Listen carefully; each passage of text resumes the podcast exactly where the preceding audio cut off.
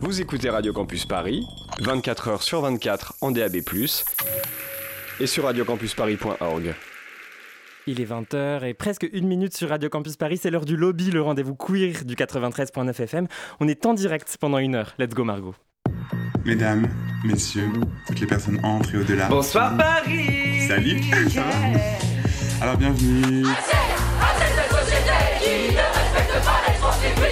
C'est symptomatique de la présence des lobbies dans les cercles du pouvoir. I'm like so gay, dude. Si vous dites à un homosexuel, vous êtes homosexuel, il n'a pas de souci. Je pensais avoir tout vu, ou presque, des agissements des lobbies.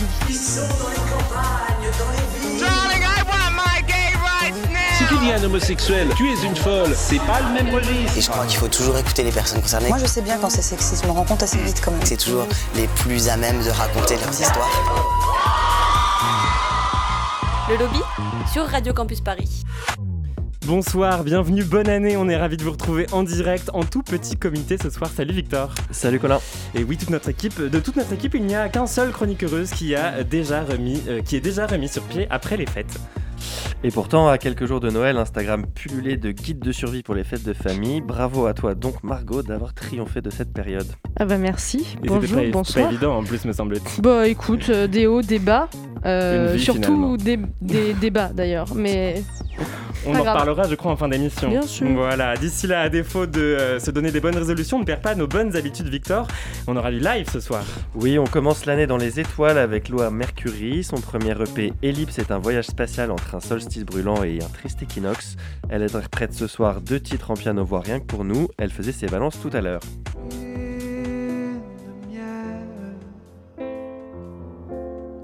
Chaque jour avec toi. Là, c'est parfait. C'est vraiment parfait avec la mousse. De la mousse donc au programme avec Loa Mercury. Rendez-vous à 20h30. Dans l'actualité queer, on parle de la guerre Israël-Hamas, Victor. Et on va plus précisémement s'intéresser au pinkwashing intensif mené par euh, l'État d'Israël depuis une vingtaine d'années avec Jean Stern, journaliste, cofondateur de Guépier et auteur de Mirage Gay à Tel Aviv. Ce sera dans 10 minutes. Et pour commencer l'année dans la douceur, eh bien, nous avons décidé d'inviter un poète ce soir. Vous êtes donc un auteur et artiste plasticien trans. Vous aimez Jacques Prévert et Jean Ferrat. Votre nouveau recueil de poésie paraît demain aux éditions Cambourakis. Il s'appe- il s'appelle Manuel pour changer de corps. Bonsoir, Noah Truyong. Bonsoir. Le lobby Radio Campus Paris. Et bienvenue dans le lobby. Merci beaucoup de commencer l'année avec nous. Et à quel prix Euh, Comment vous l'abordez cette euh, nouvelle année avec euh, ce livre qui sort demain, Noah Truyong Bon, je vais être très honnête, je l'ai dit 50 fois, mais j'aborde cette année avec une grippe. Donc je suis là avec 10% de mes capacités motrices et intellectuelles, mais aussi je suis très content d'être avec vous. Mais Bon, bah, mes réponses vont s'en s'en ressentir, je vous l'avoue. Je suis sûr que non. Faut pas commencer l'émission dans cette énergie, Noah Truyong. Écoutez, on s'accroche. Merci beaucoup d'être venu, en tout cas, malgré la maladie. Euh, alors, euh, co- comment on se sent quand même, au- au-delà de la grippe, à la veille de la sortie du livre Euh, pff, bon, je suis content, mais en fait, euh, c'est un livre quand même que j'ai écrit il y a quelques années maintenant et qui est terminé vraiment depuis presque un an. Mhm. Donc en fait, euh, même si je suis très content, c'est vrai que la temporalité des livres euh, est toujours légèrement décalée par rapport à leur sortie. Donc j'ai hâte que le texte soit lu au-delà de comment dire des, des retours que j'ai pu déjà avoir et, et ça va être la partie euh, agréable et belle euh, de l'écriture. Mais ma part est faite en fait. Donc, Et, euh, et voilà. quel retour? Vous parlez des retours. Vous avez été finaliste du prix de la vocation de poésie en début, début, début 2022. Donc Oui. effectivement, c'est un livre avec lequel vous vivez depuis longtemps. C'est vrai, c'était plutôt une surprise parce que le prix de le- vocation de la poésie n'est pas connu pour être particulièrement. Euh, disons, friendly. euh, voilà. Je l'ai dit. Euh, dans ce recueil, euh, Noah vous vous livrez beaucoup. Ça donne un ouvrage souvent assez mélancolique, j'ai trouvé, où il y a quand même un, un peu de joie qui perce de temps à autre. J'ai retrouvé, j'ai relevé un, un poème qui est assez éloquent à ce sujet. On va en lire beaucoup des poèmes ce soir, si ça vous va. Quand sans repos rallume la lampe, quand sans refuge tire ton mégot, quand sans gaieté allonge le pas, quand épuisé trouve une aiguille, trouve de l'encre, trouve un appui, dessine à l'encre noire sur ton poignet une chambre, un lit, une couverture, un oreiller, fais des rideaux avec ta manche et pose ta tête dessus. Est-ce que c'est la mélancolie qui a présidé à l'écriture de ce livre? Euh, je pense que déjà j'ai un tempérament mélancolique quand même. Je suis plutôt du genre euh, à être déprimé 50% de la journée. Après j'ai des moments de bonne humeur. Après je suis à nouveau un peu, euh, mais déprimé de bonne humeur quand même. Mais euh, je pense surtout que ça correspond à un moment quand même de déstabilisation où je, j'entamais ma transition et j'étais entre deux pays, entre deux appartements. Enfin un moment un peu aussi d'errance personnelle qui du coup, euh, bah, par exemple, ça c'est vraiment un poème de- du métro, quoi. Un poème de la fatigue physique, euh, de la difficulté à se reposer. Je pense que c'est une expérience aussi de la transition de, enfin, trouver plus difficilement son, son ancrage à la fois physique. euh, Enfin, Parce que l'écriture du livre, elle s'est accompagnée de votre transition Ouais, et en même temps de- Ouais. donc d'un déménagement, c'est ça. Euh, bon, le déménagement est anecdotique, mais en fait, l'écriture de ce livre-là, c'est vraiment fait sur les deux premières années de ma transition environ. Et euh, donc, euh, l'écriture a vraiment accompagné le processus, même mental, en fait. Euh, c'était une, il y avait une volonté quand même de, de parler à un moment où j'avais besoin de parler, et parce que aussi il y avait une sorte de manque de texte euh, auquel je pouvais m'identifier, ou même simplement un espèce de silence. Donc, c'est vraiment un texte qui est situé à cet endroit-là aussi. C'est intéressant cette question parce que donc ce manuel pour changer de corps, il s'organise en six parties, simplement numérotées, il n'y a pas de titre. Il y a certaines parties où il y a une, une sorte de cohérence thématique qui se dégage assez, de manière assez limpide. Parfois, c'est pas aussi facile à trouver. Euh, comment est-ce que vous l'avez construit en fait cet ouvrage? Est-ce qu'il faut vraiment chercher une cohérence thématique? Est-ce que ça correspond plutôt à différents moments de l'écriture? En fait, euh, j'ai quand même be- beaucoup réfléchi à la construction, mais c'était plutôt ré- rétrospectivement. Enfin, les poèmes sont pas, il n'y a pas de chronologie réelle. euh, disons qu'il y en a qui ont été écrits euh, vraiment à d'autres moments, mais en fait, déjà il y avait quand même la question de, il y a des poèmes qui sont effectivement plus biographiques, même si en fait, tout à l'heure tu disais tu te livres beaucoup, mais en fait moi j'ai pas la sensation de me livrer tant parce que je pense que ce que j'ai gardé dans ce livre c'est une sorte de les moments de ma vie ou de mon expérience qui pour moi pouvaient être faire sens aussi à d'autres personnes qui allaient partager la même chose ou qui, qui pouvaient avoir euh, trouvé une, euh, un reflet dans cette expérience-là. Enfin, je pense qu'il y a des choses très, très intimes, très personnelles, justement, dont je parle je parlerai jamais. Et pour moi, ça, c'est quand même un endroit de confort. Enfin, je pense que c'est ça le paradoxe, en fait. Dans l'intimité, il y a des endroits avec lesquels on est très confortable. Et ça reste un endroit où finalement je dis, mais pas, pas tant. Pour moi, c'est quand même un livre qui, qui tend à aller vers un partage d'expériences aussi communautaire, entre guillemets. Enfin, moi, je le vois comme ça.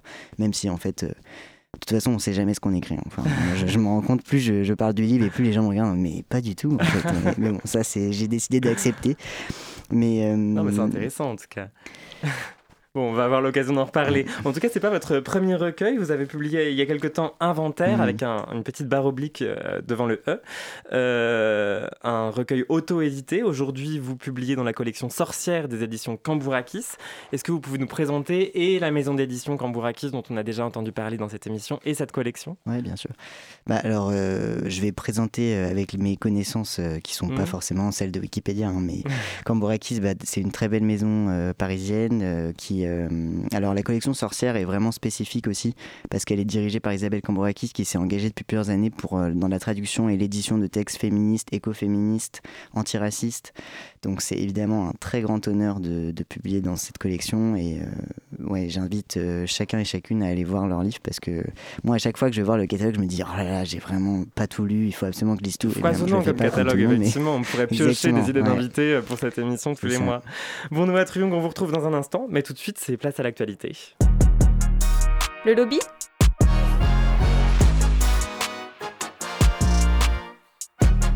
Radio Campus Paris. Et l'actualité nous ramène en ce début d'année 2024 au conflit entre Israël et le Hamas. Déjà plus de 20 000 morts dans la bande de Gaza depuis le 7 octobre, plus de 1400 côté israélien au cours de l'attaque terroriste menée par le Hamas. Et Israël promet depuis quelques jours une intensification des combats.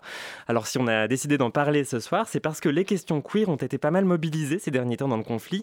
Plusieurs collectifs LGBT+ et féministes ont pris position en faveur de la cause palestinienne. Et ça a suscité des réactions euh, pour le moins cyniques dans les colonnes de Du Point ou encore de Causeur. Les tribunes et analyses se multiplient pour expliquer que ce soutien LGBT aux Palestiniens serait masochiste. On est d'ailleurs régulièrement comparé à des volailles soutenant un boucher. L'argument, euh, c'est de dire que le Hamas est un mouvement islamiste, donc homophobe, et que leur apporter un soutien en tant que queer, c'est jouer contre son propre camp, comme si c'était le Hamas que les LGBT avaient délibérément choisi de soutenir. Finalement, rien de très étonnant dans ces caricatures. Je ne suis pas surpris d'une certaine manière de la contre-offensive idéologique des pro-israéliens contre la communauté LGBT. Voilà, lui c'est Jean Stern, journaliste, cofondateur donc euh, du Guépier, tu le disais Victor. Euh, il a couvert notamment plusieurs marches des fiertés euh, en Israël. Puisque tout ça est mélangé dans une espèce de vaste croisade qui est menée par les mêmes forces médiatiques conservatrices en France contre les wokismes, les LGBT, les trans et tout. Donc tout ça, ça les énerve considérablement. Et moi, je vais vous dire euh, que ça les énerve me réjouit. Donc euh, oui, euh, je pense que c'est une bonne nouvelle que les LGBTQI s'engagent aux côtés de la Palestine. cette bataille-là, il mérite d'être menée et, et, c'est heureux qu'il y ait de plus en plus de jeunes en France qui aient envie de, de la mener et qui d'un seul coup se rendent compte que Israël n'est pas seulement un endroit où on peut aller danser en mangeant des sushis et en se défonçant la gueule. Voilà, ça c'est dit. Alors Jean Stern, c'est aussi l'auteur d'une enquête passionnante, Mirage gay à Tel Aviv, sortie en 2017 aux éditions Libertalia. Euh, dans ce livre, il explique qu'Israël a fait du pinkwashing une stratégie marketing de grande ampleur, et ce n'est pas fini d'ailleurs aujourd'hui. Vous avez peut-être vu passer cette photo de ce soldat israélien arborant un drapeau arc-en-ciel, illustration de cette rhétorique selon laquelle la guerre contre le Hamas serait une guerre pour le progrès et la liberté, alors que de nombreux rapporteurs onusiens s'inquiètent d'un génocide en cours. Pour Jean Stern, le pinkwashing a été un levier privilégié pour aider Israël à redorer son blason à une époque où l'État hébreu ne jouissait pas d'une bonne réputation.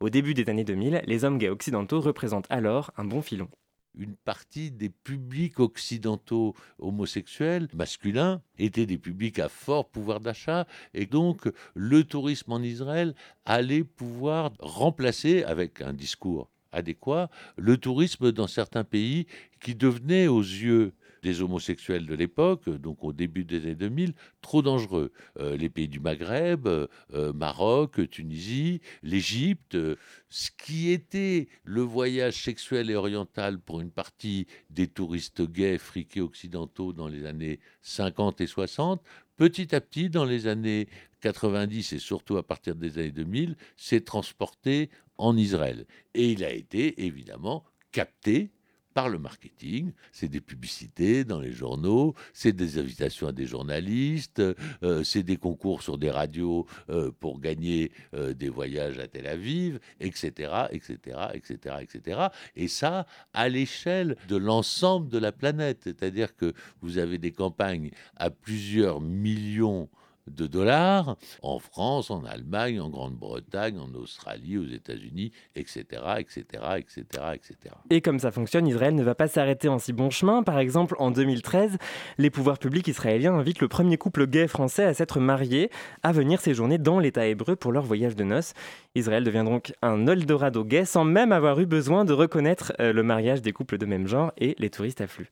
À l'époque, à la Pride de Tel Aviv, il n'y a pas 150 000 personnes, il y en a 300 000, parce que l'industrie euh, du tourisme est en plein essor et que vous avez vraiment des gays du monde entier qui se précipitent. Vous avez des dizaines de charters, vous avez à l'époque 50 000 touristes venus du monde entier. À l'échelle d'une ville de 400 000 habitants, c'est quelque chose de considérable. Donc vous êtes là à Tel Aviv, euh, vous avez des fêtes tous les soirs, vous avez de la drogue, c'est quelque chose qui est, qui est quand même très important aussi, euh, qui circule, mais de manière considérable. Donc vous vous défoncez la gueule, vous baisez, vous êtes heureux, et quand il y a quelqu'un qui vient vous parler de la Palestine, eh ben vous dites c'est pas mon affaire, c'est pas mon souci. J'ai couvert trois prides de suite euh, à Tel Aviv, et donc j'allais interroger les gens comme euh, tout modeste journaliste que je suis, ben, demander aux gens ce qu'ils pensent et tout. Et la réponse qu'on me faisait inénarrable, c'était it's complicated.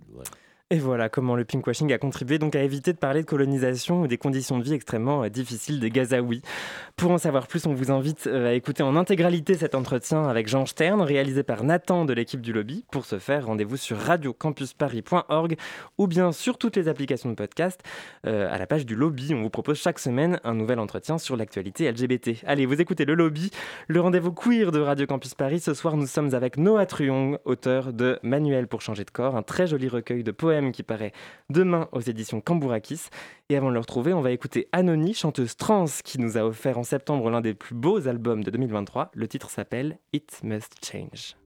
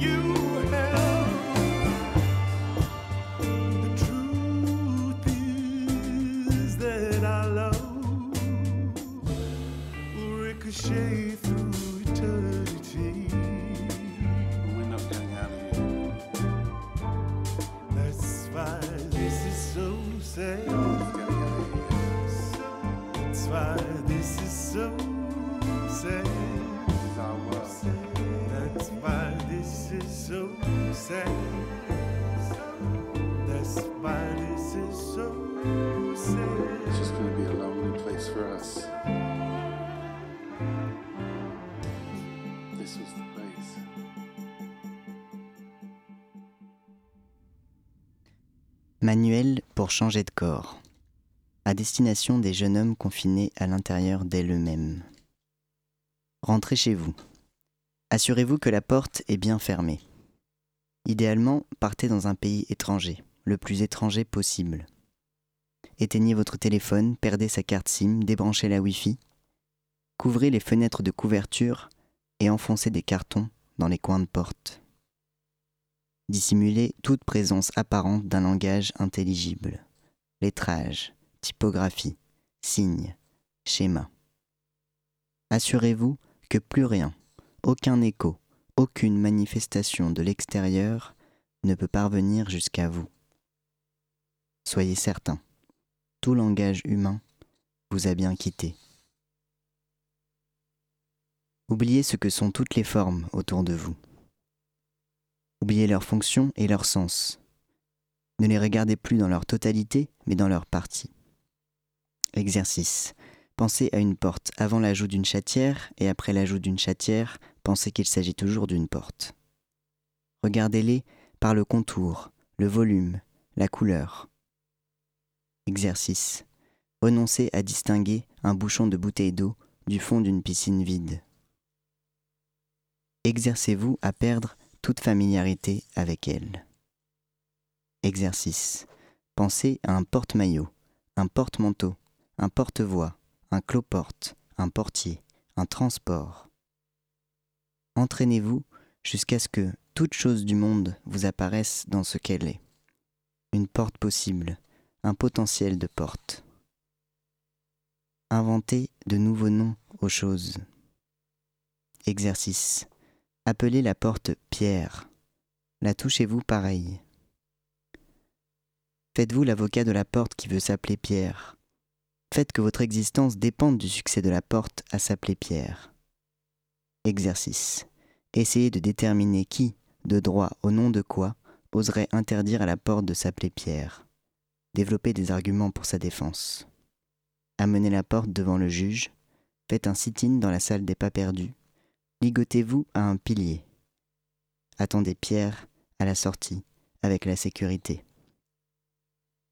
Maintenant, regardez-vous comme la chose la plus étrangère qui soit, et du même ton, dites le mot homme.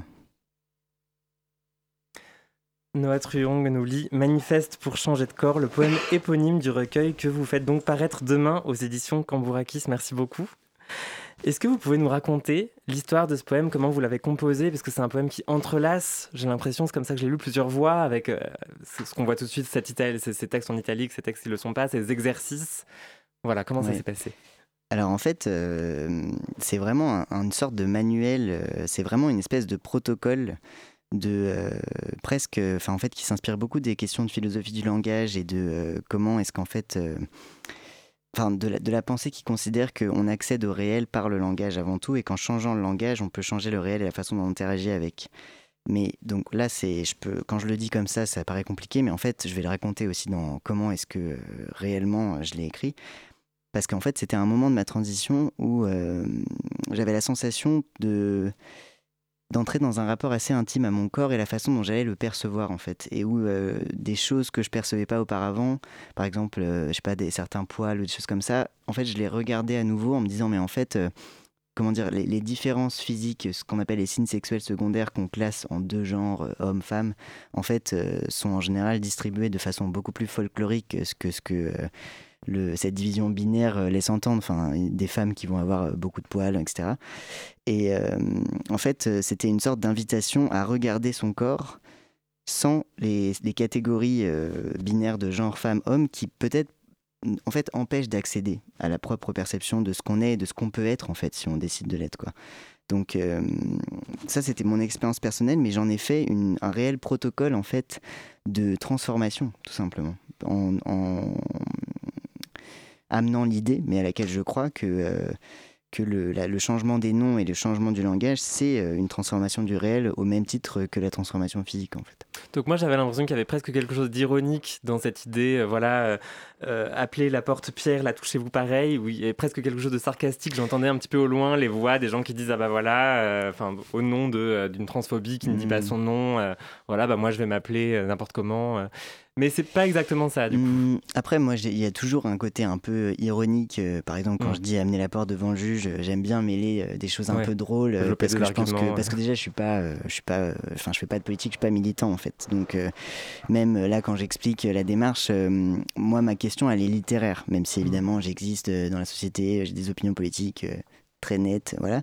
Mais pour autant, ça reste une question littéraire, donc je prends la liberté aussi de, si j'ai envie de rajouter un paragraphe où je me fais une blague à moi-même, je, vais la faire, quoi.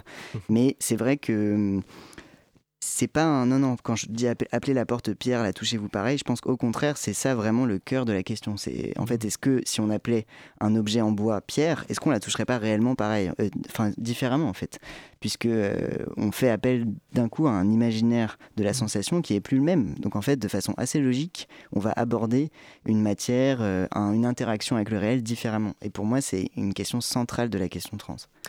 C'est en tout cas donc euh, un des poèmes qu'on peut lire dans ce manifeste pour changer de corps qui- que vous faites paraître euh, demain. Et avec toi, Victor, on va continuer à tirer le fil de ces questions du langage. On va reprendre le livre depuis le début. Oui, dès les premières pages, nous sommes accueillis par un petit texte qui nous annonce que ce recueil va être euh, le lieu d'expérimentation, visant notamment à dégenrer le langage.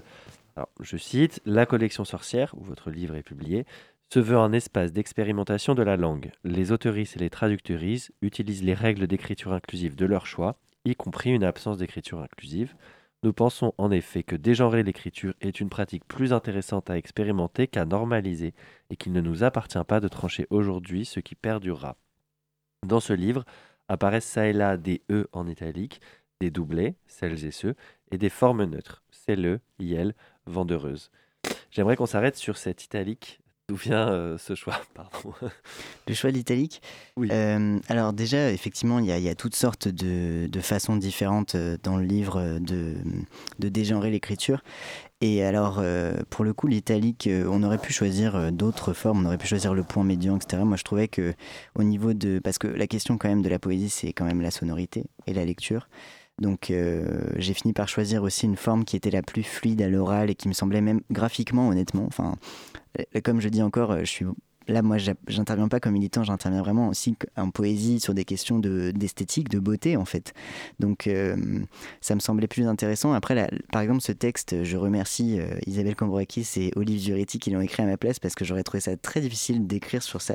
Parce que, étant euh, à la place de poète, je peux me permettre d'être totalement incohérent, en fait. Par exemple, euh, là, d'un poème à l'autre, enfin, j'ai essayé de rester cohérent, mais j'ai décidé que si parfois ça l'était pas, c'était pas grave. Parce que justement, c'est aussi le quand, je cite Noémie Grunenwald euh, sur les bouts de la langue en exergue, dont on va parler, il me semble ensuite, qui dit euh, l'im- l'important c'est de pirater la langue, c'est de, de créer une sorte de trouble.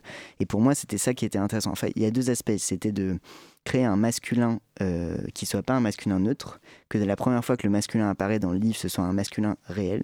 Donc de créer cette inversion de la langue pour, euh, pour enfin pas inversion, mais inversion de- du neutre pour que quand le masculin apparaît, au contraire, ce soit un masculin. Donc inverser la charge du neutre plutôt, qui d'habitude est considéré être, euh, enfin Oui. spontanément Au contraire, masculin. ce soit un féminin. Exactement. Mm. Enfin, ou alors un, un neutre, une Mm. sorte de, de euh, par exemple, je dis eux-mêmes, elle-eux-mêmes, euh, Mm. je mets d'abord euh, EES et après je dis eux-mêmes. Donc en fait, on sait pas. C'est-à-dire qu'il y a plus de, la grammaire ne s'adosse plus à des suppositions sur les corps. C'est ça l'idée en fait. C'est qu'elle est juste, euh, elle est euh, flottante. Elle correspond plus à des suppositions physiques. Du coup, quand, euh, en revanche, quand un masculin apparaît, on se dit bah là oui. voilà. Alors, vous, vous avez un petit peu anticipé effectivement nos questions. Euh, bravo, euh, Noah Truong. vous placez votre livre effectivement sous le haut patronage, si je puis dire, de deux autrices, la prix Nobel de littérature Louise Gluck, disparue récemment, dont on va reparler si on a le temps, et une traductrice, euh, Noémie Grunenwald. Oui, Noémie Grunenwald, on lui doit la traduction de nombreux textes d'autrices féministes qui ont mis beaucoup de temps avant d'arriver au public français. Peut citer par exemple Bell Hooks ou Dorothy Allison. Elle a aussi publié un texte théorique sur les bouts de la langue, traduire en féministe, dont vous venez de nous parler, aux éditions de la Contralée, c'était en 2021. Je vous propose de l'écouter parler de son travail. En traduisant ces textes féministes, je me suis rendu compte que bah, on pouvait les traduire de différentes façons, en lisant aussi des traductions de textes féministes, et que euh, bah, traduire des textes féministes en féministes ou même traduire d'autres textes. Hein, c'est pas, forcément limité aux textes féministes. Avec un point de vue féministe, avec un, une position féministe, ben, c'est quelque chose de particulier parce que là, on va proposer une lecture du texte en lui-même, mais qui est alimenté par une lecture du monde qui est particulière. Pour moi, le féminisme, c'est quelque chose qui se pense euh, au pluriel et qui est forcément un travail collectif. Moi, les, solutions que je peux proposer dans mes traductions, ben, ça vient de mes lectures, euh, ça vient de, l'expérimentation qui est faite avec la langue par les mouvements féministes depuis des dizaines d'années. Du coup, c'est important pour moi de montrer qu'il y a cette présence permanente de plein d'autrices, de plein de traductrices, d'éditrices, de correctrices euh, dans le travail de chaque traductrice ou traducteur particulier. Donc c'était Noémie Grunenwald dans l'émission Parlez-on qui court sur France Culture en 2021. Vous nous avez aussi apporté un extrait de Sur les bouts de la langue. Est-ce que vous voudriez bien nous le lire? Alors j'ai effectivement choisi, j'aurais pu en choisir plein et d'ailleurs j'en avais genre 5 pages d'extrait et j'ai été forcé à choisir un plus petit extrait mais je comprends aussi qu'on a peut-être pas passé une heure à lire l'antenne à 21 heures. Non, non mais je rigole mais en tout cas je conseille, c'est un livre hyper intéressant. Alors, Ouais. Je lis. Elles disent que les femmes sont toutes au minimum bilingues. Elles parlent leur langue et elles parlent l'androlecte, le langage de l'homme, que Michel Cause définit comme l'expression d'une conscience-expérience sexuée au masculin, imposée aux deux sexes et fondée sur l'assimilation-exclusion d'un sujet sexué au féminin. Elles disent que les femmes sont toutes traductrices, que lorsqu'elles s'adressent aux hommes, elles sont forcées de traduire ce qu'elles ont à dire en androlecte, parce qu'eux ne comprennent que ce langage, même lorsqu'ils savent plein de langues. Il y aurait plein de choses à dire euh, sur cet extrait de Sur les bouts de la langue, euh, donc Noémie Grunenwald. Euh, Est-ce que vous, dans ce manuel pour changer de corps, vous, vous diriez que vous faites aussi œuvre de traduction, euh, toujours aussi subjective, vous traduisez en mots par la poésie une certaine expérience de la transidentité?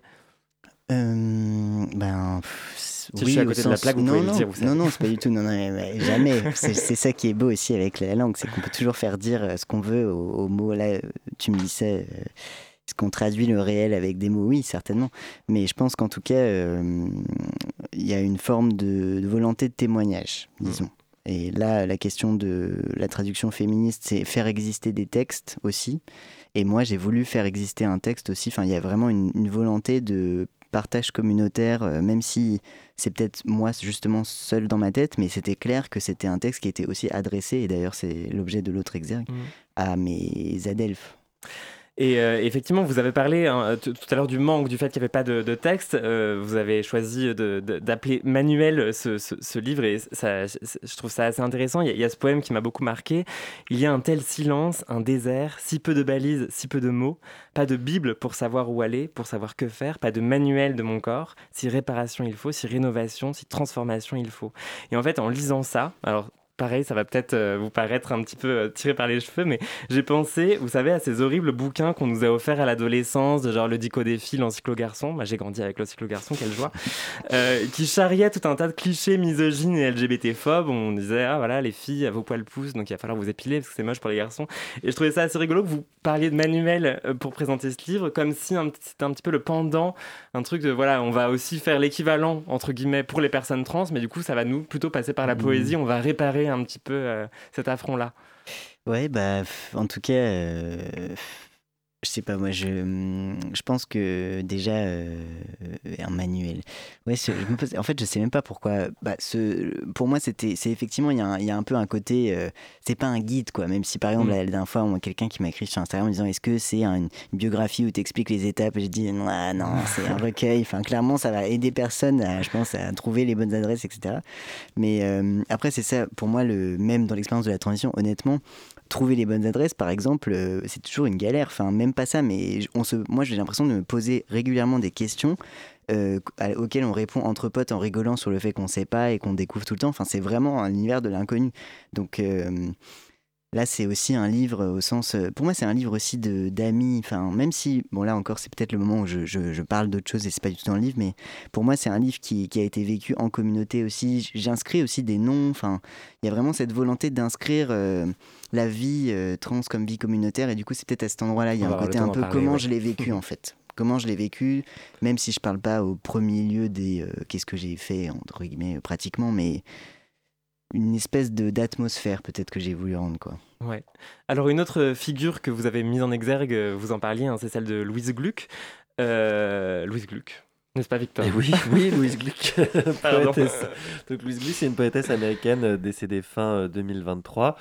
Elle a reçu le prix Nobel de littérature en 2020 et à l'époque, elle n'était toujours pas traduite en français. Il faudra attendre l'année suivante. Euh, ça rejoint un peu ce qu'on disait avec Noémie Grunenwald. Comment est-ce que vous l'avez découverte et comment est-ce que vous vous euh, représentassiez, représentiez pardon, euh, son travail euh, Bah, pour le coup, en fait, euh, je vais être honnête sur la question. J'ai lu un seul recueil d'elle, justement celui qui a été traduit chez Gallimard. Et en fait, euh, c'est après, c'est quand même une poète. Depuis, j'ai lu beaucoup plus de ses textes. Euh, Bon, ce qui la caractérise, c'est quand même la grande éclectisme de son travail. Elle fait euh, un livre tous les dix ans et à chaque fois, on a l'impression qu'elle est- c'est une nouvelle personne, quoi. Mais euh, là, ce qui m'a, la raison pour laquelle j'ai retenu ce texte, elle en fait, se- enfin, en exergue. Donc, quand je dis je, c'est de vous que je parle. Mais en fait, dans le texte, elle parle de, sa famille. Et c'est une rencontre euh, où elle est chez elle et elle dit voilà, je me réveille au milieu de la nuit et, la, porte, euh, on sonne à la porte et c'est ma famille. Ils lui disent mais pourquoi tu nous parles pas de nous dans, dans nos livres, dans tes livres? Et elle dit mais quand je dis je, c'est de vous que je parle. Et c'est cette phrase magnifique en fait de la solitude aussi de l'écrivain ou l'écrivaine qui est souvent quelqu'un qui aimerait parler et qui peut-être galère. Moi, je pense qu'en tout cas, dans mon cas, c'est très vrai. Enfin, je pense que j'écris aussi dans un, une espèce de volonté de, de partager et de rencontrer qui est toujours empêchée. Et bah, c'est vrai que si je parle quand même de ma mère, je parle de en dehors de l'aspect euh, de comment dire euh, ouais de transition de question queer il y a aussi une question intime forte de Mhm. l'appartenance en fait donc euh, c'est quand je dis je c'est de vous que je parle cette phrase très belle de de euh, ben, tout ce qui est contenu dans le jeu en fait de l'écrivain quoi De l'appartenance et de l'identité aussi. Enfin, j'imagine que ça se rejoint parce que cette situation de, de Louise Gluck, elle a plusieurs échos dans votre recueil. Vous écrivez Je et le nom du visage qui n'est plus moi sans qu'il n'y ait un autre moi, comme une réponse à un autre court poème qui s'appelle tout simplement L'écriture et qui dit Une question, qui es-tu? Et il faut répondre. Que vous avez fini Mhm. par trouver une réponse. Noah Truyong Euh, pff, J'espère un peu plus qu'il y a deux ans, je sais pas, mais en tout cas, euh, ouais, c'est vrai que bah, pour moi, ce texte, c'était aussi écrire pour euh, m'inscrire en fait, parce que, enfin, en changeant tellement, il fallait aussi s'inscrire quelque part, garder une sorte de trace. Ça m'a permis de, comme de garder une trace, quoi. Il y a une volonté de garder une trace à la fois pour moi, pour les autres, mais c'est vrai que me dire, c'était un, un geste quand même de d'enracinement aussi, quoi. Eh bien, on continue à en parler dans un instant. On va marquer une petite pause, Noah Truyong. Je rappelle en tout cas que Manuel pour changer de corps, c'est votre recueil de poèmes qui sort demain aux éditions Cambourakis. Et tout de suite, c'est l'heure des disques du lobby. Le lobby Radio Campus Paris, yeah. Les disques du lobby, c'est la petite session live qu'on vous propose chaque mois en direct euh, dans cette émission. Euh, et ce soir en studio, il y a un piano et une artiste, Loa Mercury, qui va nous interpréter un titre extrait de son premier EP. L'EP s'appelle Ellipse, la chanson s'appelle Lune de miel. Ça, ça vous va si on commence par cette chanson d'ailleurs? J'ai pas rechecké, mais. Bien sûr. Allez, Loa Mercury sur Radio Campus Paris.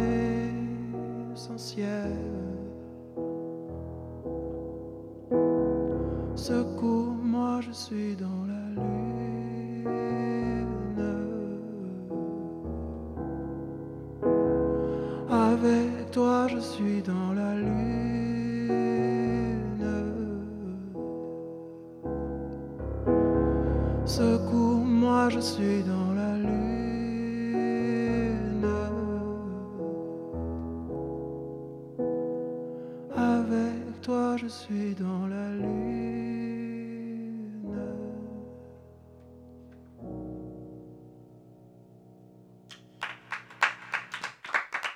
Lune de miel, c'était Loa Mercury en live dans le lobby. Merci infiniment, rejoignez-nous. Instant suspendu euh, dans ce piano-voix. euh, enfin, juste, juste pour nous, cette version piano-voix. Alors, on va parler de ce premier EP qui s'appelle donc Ellipse, qui est sorti en juin. Vous le définissez comme un érotique space opéra. Alors, il va falloir nous expliquer. Euh, je crois que je me suis rendu compte à la sortie du travail total que euh, tout était à la fois euh, euh, sensuel, érotique et pudique. Et ça m'a raccroché à une époque où il y avait cette pudeur par-dessus tout. Et euh, j'ai trouvé que ça définissait bien l'ensemble. Et puis je crois que le, le, côté euh, space euh, qui est autour du projet, parfois j'ai tendance à croire que c'est une béquille pour, me, pour me donner un- une sorte d'appui artistique. Mais en fait, non. Je pense que je passe quand même la plupart de mon temps à Mmh. toujours euh, miroiriser la vie avec euh, l'espace et avec l'univers, etc. Vous êtes passionné d'astrologie, vous êtes sûr? Ouais, astrologie, mais pas seulement. D'astronomie aussi et de, et de beaucoup d'autres choses. D'où les, les noms euh, de- des différentes chansons qui composent euh, cet EP. Un EP qui parle donc beaucoup d'amour dans sa forme la plus passionnelle. Tout à l'heure, avec Noah Truong, on parlait de Louise Gluck, qui, qui- de Gluck, pardon, qui écrit donc Quand je dis je, c'est de vous que je parle. Il y a un peu de ça chez vous aussi. Vous ne parlez pas forcément que de vos histoires, vous parlez aussi de votre famille, notamment dans la chanson 1988, me semble-t-il. Je crois que c'est l'histoire de la rencontre de vos parents. Oui, je crois que toutes mes chansons sont des fantasmes. Et euh, l'histoire de mes parents euh, est un fantasme parce que c'est une espèce d'histoire d'amour parfaite euh, que j'ai longtemps cru complètement facile à reproduire. Et donc, j'ai voulu l'enterrer dans une chanson. Euh, à noter que vous avez collaboré avec votre père euh, sur cette EP, et ce n'est pas le seul artiste avec qui vous avez collaboré. Écoutez.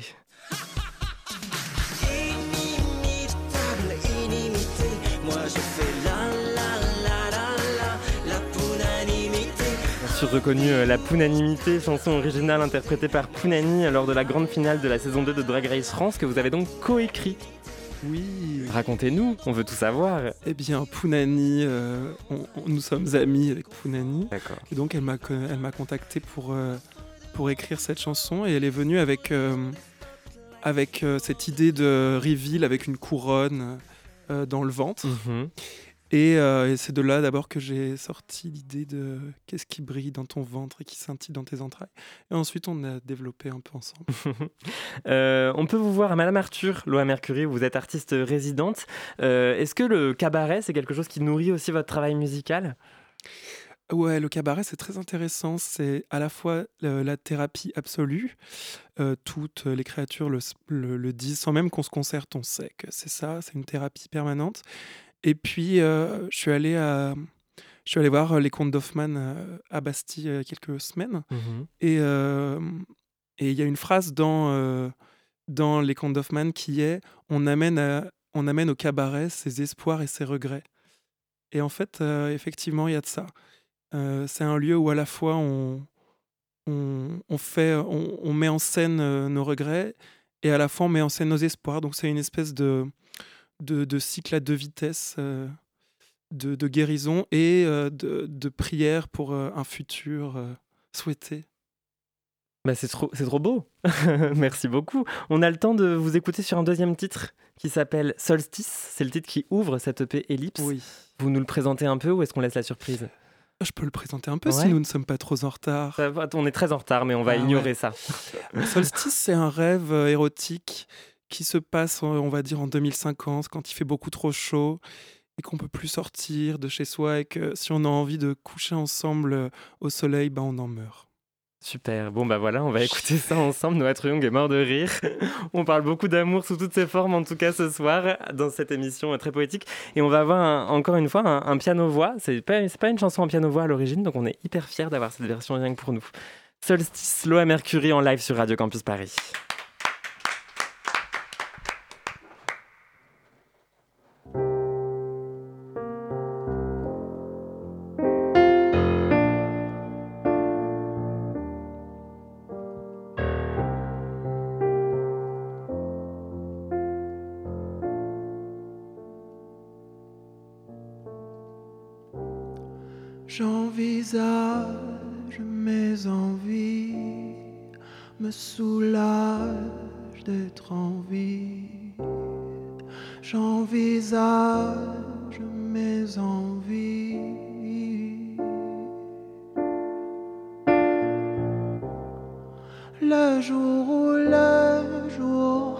Bien plus longtemps que la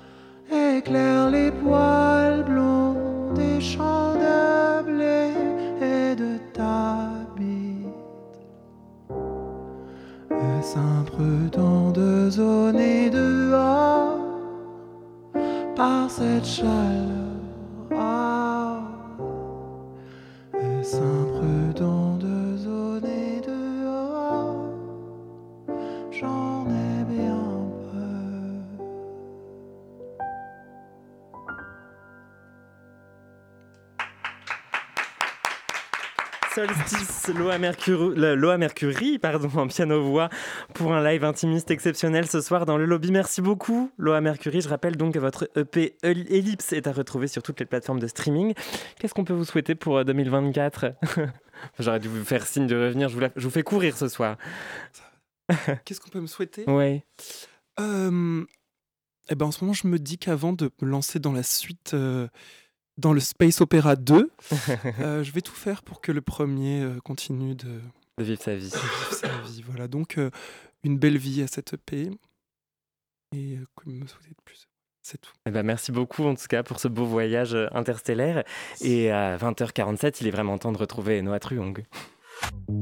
Le lobby Et je crois qu'il faut toujours écouter. Radio Campus Paris. Noah Truong, donc auteur de Manuel pour changer de corps, un très beau recueil de poèmes qui paraît demain aux éditions Cambourakis dans la collection Sorcière. La transsexualité est un sniper silencieux qui colle une balle dans la poitrine d'enfants plantés devant un miroir ou qui comptent leurs pas sur le chemin de l'école. Il ne se préoccupe pas de savoir s'ils sont nés d'une insémination artificielle ou d'un coït catholique. Il ne se demande pas s'ils viennent de familles monoparentales ou si papa portait du bleu et maman s'habillait de rose. Il ne tremble ni du froid de Sochi, ni de la chaleur de Carthagène. Il ouvre le feu aussi bien sur Israël que sur la Palestine. La transsexualité est un sniper aveugle comme le rire, éclatant comme l'amour, aussi tendre et tolérant que le sont les chiennes. De temps en temps, il tire, sur une professeure en province ou sur un père de famille, et boum. Il n'est pas difficile d'imaginer que parmi les adultes qui participent aux manifestations de la colère, certains portent, ankylosés dans leur plexus, une balle ardente. Par simple déduction statistique et connaissant la virtuosité des snipers, je sais que certains de leurs enfants portent déjà la balle au cœur. J'ignore combien ils sont, quel est leur âge, mais je sais que certains d'entre eux ont la poitrine qui brûle. Ils portent des banderoles qu'on a mises entre leurs mains qui disent Ne touchez pas à nos stéréotypes. Mais ils savent qu'ils ne pourront jamais être à la hauteur de ces stéréotypes. Les parents hurlent que les groupes LGBT ne doivent pas rentrer dans les collèges, mais ces enfants savent que ce sont eux les porteurs de la balle LGBT. La nuit, comme quand j'étais enfant, ils vont au lit avec la honte d'être les seuls à savoir qu'ils sont la déconvenue de leurs parents. Ils vont se coucher avec, la peur que leurs parents les abandonnent s'ils apprennent ou préfèrent encore qu'ils meurent. Et ils rêvent peut-être, comme moi avant eux, qu'ils s'enfuient dans un pays étranger dans lequel les enfants qui portent la balle sont les bienvenus. Et je voudrais dire à ces enfants, la vie est merveilleuse, nous vous attendons ici, nous sommes nombreux, nous sommes tous tombés sous la rafale, nous sommes les amants aux poitrines ouvertes. Vous n'êtes pas seuls. Paris, 15 février 2014.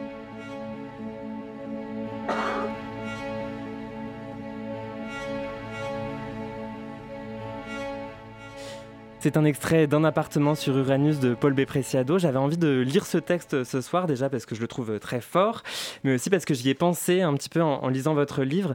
Est-ce que vous diriez que ce manuel, euh, que, ce, ce manuel, il dit ce que dit Precia- Preciado, à savoir la vie est merveilleuse, vous n'êtes pas seul. Euh, Vous écrivez, vous d'ailleurs, je suis trans, tous les possibles sont contenus dans ce mot magique. En tout cas, c'est un texte que j'aime beaucoup et que j'ai d'ailleurs épinglé devant mon bureau, qui ne me quitte jamais. Euh, bon, je sais pas si euh, la, vie est merveilleuse, nous sommes partout. Je sais pas si je pourrais endosser euh, des phrases aussi, euh, mais par contre, c'est des mots qui m'accompagnent et je pense que c'est un texte qui à chaque fois, même même aujourd'hui, quand je l'entends, il me fait quelque chose parce que je pense que c'est une expérience quand même assez euh, partagée de de euh, cette, euh, ce basculement de- d'un moment de surtout de bon moi je suis quand même né en 92 donc c'était pas exactement comme quand on est queer aujourd'hui à 16 ans c'était une autre ambiance. Ouais. donc euh, ouais ce moment de basculement de la, la honte et la solitude à une autre type de vie. Et là euh, je sais pas ce texte oui parce que en fait euh, j'ai quand même 31 ans donc ma, mon deuxième coming out c'est pas fait dans les mêmes conditions que le premier ça c'est le moins que je puisse dire donc euh, c'est peut-être effectivement un moment pour moi de comment dire de plaisir communautaire, de confiance, euh, de euh, peut-être euh, pouvoir profiter aussi de de, de cette vie queer quoi. Et ce qui est un peu ce que décrit Preciado, Mm. mais euh, ouais, j'ai honnêtement j'ai du mal à dire quelque chose de plus que ce que texte peut dé- ce texte peut déjà dire parce qu'il est tellement beau tel quel que En tout cas, ce texte de Preciado, il évoque aussi une thématique centrale dans votre travail, celle de l'enfance trans. Euh, je l'évoquais tout à l'heure, vous êtes aussi artiste plasticien et en se baladant sur votre compte Instagram, Noah Truyong, euh, on tombe sur des objets imprimés en 3D comme ce petit carton transition bon pour un tour qui imite un bon pour un tour de manège, euh, des objets qui rappellent des formes de parties génitales, des aiguilles avec lesquelles on joue comme des avions en papier et puis, et ça va faire encore plus le lien avec le texte de Preciado, des espèces de, de balles, alors j'y connais vraiment rien en balistique, avec le mot trans imprimé dessus. Euh, Est-ce que chez vous, la transidentité, c'est aussi un sniper silencieux? Est-ce que c'est quelque chose qu'on célèbre? Est-ce que ces deux idées sont... euh, Ouais, bah, j'ai fait les balles euh, à partir du texte de Preciado. En fait, euh, c'était un moment où euh, j'avais envie de créer des objets. Et je pense que c'était récemment, hein, c'était ces six derniers mois, en fait, euh, j'ai j'ai quitté un peu le- la question des textes. Je pense que j'avais besoin de matérialité. Et je pense que ça a à voir aussi avec... euh, bah, là, dans ce, dans ce texte, je fais beaucoup l'hypothèse que euh, le langage suffit, en fait, qu'on peut vivre dans le langage, voilà. Et en fait, euh, j'ai eu besoin d'objets. Et c'est vrai que je pense que c'est complètement lié à l'enfance et à la situation d'enfance de se retrouver dans un monde où tu trouves rien qui te ressemble, en fait. Et euh, moi, j'étais un enfant trans euh, Je vais dire classique, mais en fait, j'en sais rien. Mais euh, en tout cas, j'ai beaucoup voulu les jeux de garçons, j'ai beaucoup joué avec, et euh, en même temps, j'avais pas le droit.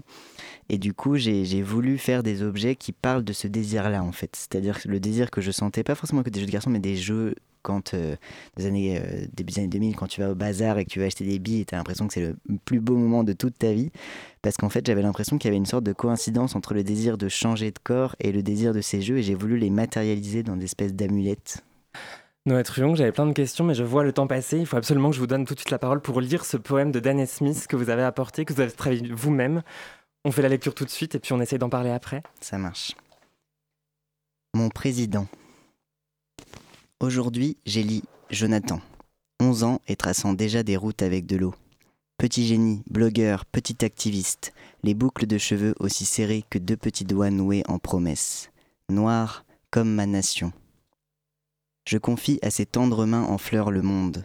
Je le charge de nous dire quelles rivières sont potables et lesquelles retiennent le poisson comme une offrande. Et j'élis Eve Ewing, qui, je le sais, transformerait le pays en une grande salle de classe, où les grands-mères peinturlurent le budget national, et les oncles fument debout en désignant des étoiles pour notre évasion. Elle pourrait monter sur le podium à son intronisation et dire Le futur est maintenant. Et on s'émerveillerait tous de la boucle que ferait le soleil, le soleil et la lune dans le ciel, comme un gif quand les voitures apprendront à voler et nos peaux pareront les balles. Et Colin Kaepernick est mon président, qui s'agenouille dans l'air penché vers une branche, lançant des pommes aux enfants et aux vétérans au sol. Et Rihanna est ma présidente, traversant les sommets internationaux un verre de vin à la main, nous retournons nos impôts en poussière d'or pour faire de nos visages des pièces de monnaie. Et ma maman est ma présidente, faisant de ses magnifiques mains brunes des miracles de grâce en rompant du pain brun au-dessus des bouches de tous ceux qui ont faim, jusqu'à ce que tous soient repus. Et l'homme que j'ai vu s'ouvrant une voie à coups de pied jusqu'à la rivière, il est mon président. Et la meuf trans qui fait des vibratos dans son placard, tournant sur elle-même jusqu'à faire apparaître une robe en fleurs, elle aussi est ma présidente. Et les garçons vendant des bonbons devant Walgreens pour pouvoir peut-être se payer un basket, eux sont mes présidents. Et le chauffeur de bus qui s'arrête après que t'aies crié Attends seulement deux fois est mon président. Et le mec au coin à pizza qui te donnera une part gratos si t'es chaud de l'attendre le temps qu'il finisse la quatrième prière du jour est mon président. Et ma tata, sobre juste depuis quelques mois mais sobre, est ma présidente. Et chaque gamin chantant l'été avec sa douce langue rouge est mon président. Et les oiseaux, et les cuisiniers, et les mères seules, et les dealers de weed, et le chargé des contraventions, et les taxis qui s'arrêtent, et Beyoncé, et ses enfants, et le daddy cuir qui s'arrête toujours pour dire bonjour. Oh mes présidents, mes présidents, mes présidents, conduisez-moi à notre nation. La seule frontière que je connais est celle de mon corps. Je chante vos noms, chante vos noms, vos noms, mon hymne tout-puissant. J'aurais tellement aimé qu'on puisse plus parler de ce poème, mais malheureusement, je dois tout de suite passer, et pas malheureusement parce que ça va apporter une très belle conclusion à cette émission, à la chronique de Margot. Je rappelle en tout cas euh, le nom de votre poème qui sort demain, Manuel, pour changer de corps. Margot, c'est à toi.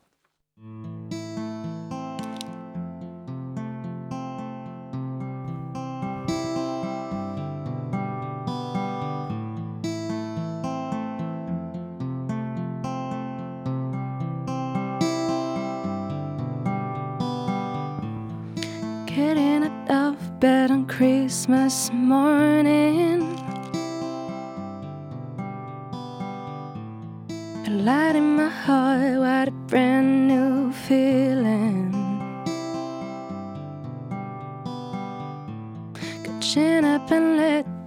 So lonely in this town. Going away, just passing round and around.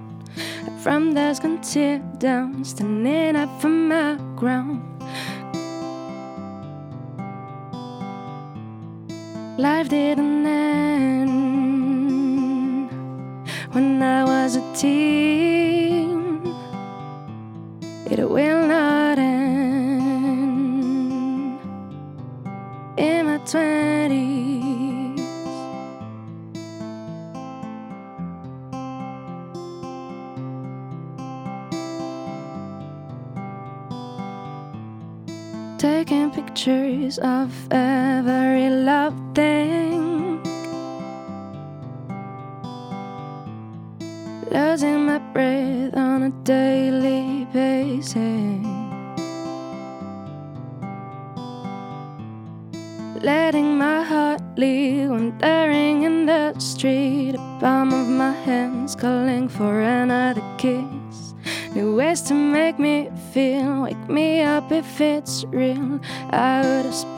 And time forever.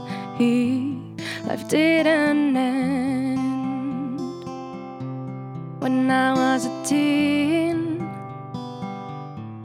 It will not end in my twenties.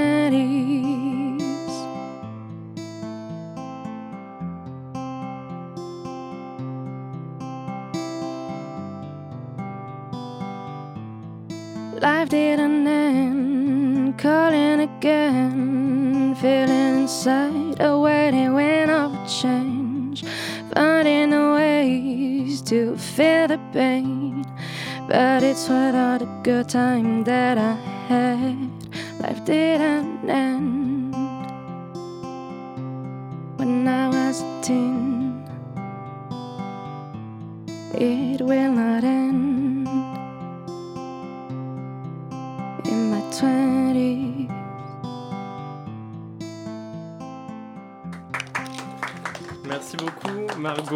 apporte à la dernière seconde la conclusion de cette émission. Merci infiniment émission que vous pourrez écouter à tout moment sur les applications de podcast. Merci beaucoup Noah Truong, donc Manuel pour changer de corps, ça sort demain aux éditions Cambourakis. Je vais donner aussi le nom du poème que vous avez lu et que vous avez traduit pour nous qui s'appelle My President de Denise Smith. Merci beaucoup Loa Mercury. Euh, Merci à Votre vous. EP s'appelle Ellipse. Il s'écoute sur toutes les applications aussi de streaming. Euh, et puis on se retrouve dans 4 semaines. À très bientôt, bonne soirée sur Radio Campus Paris.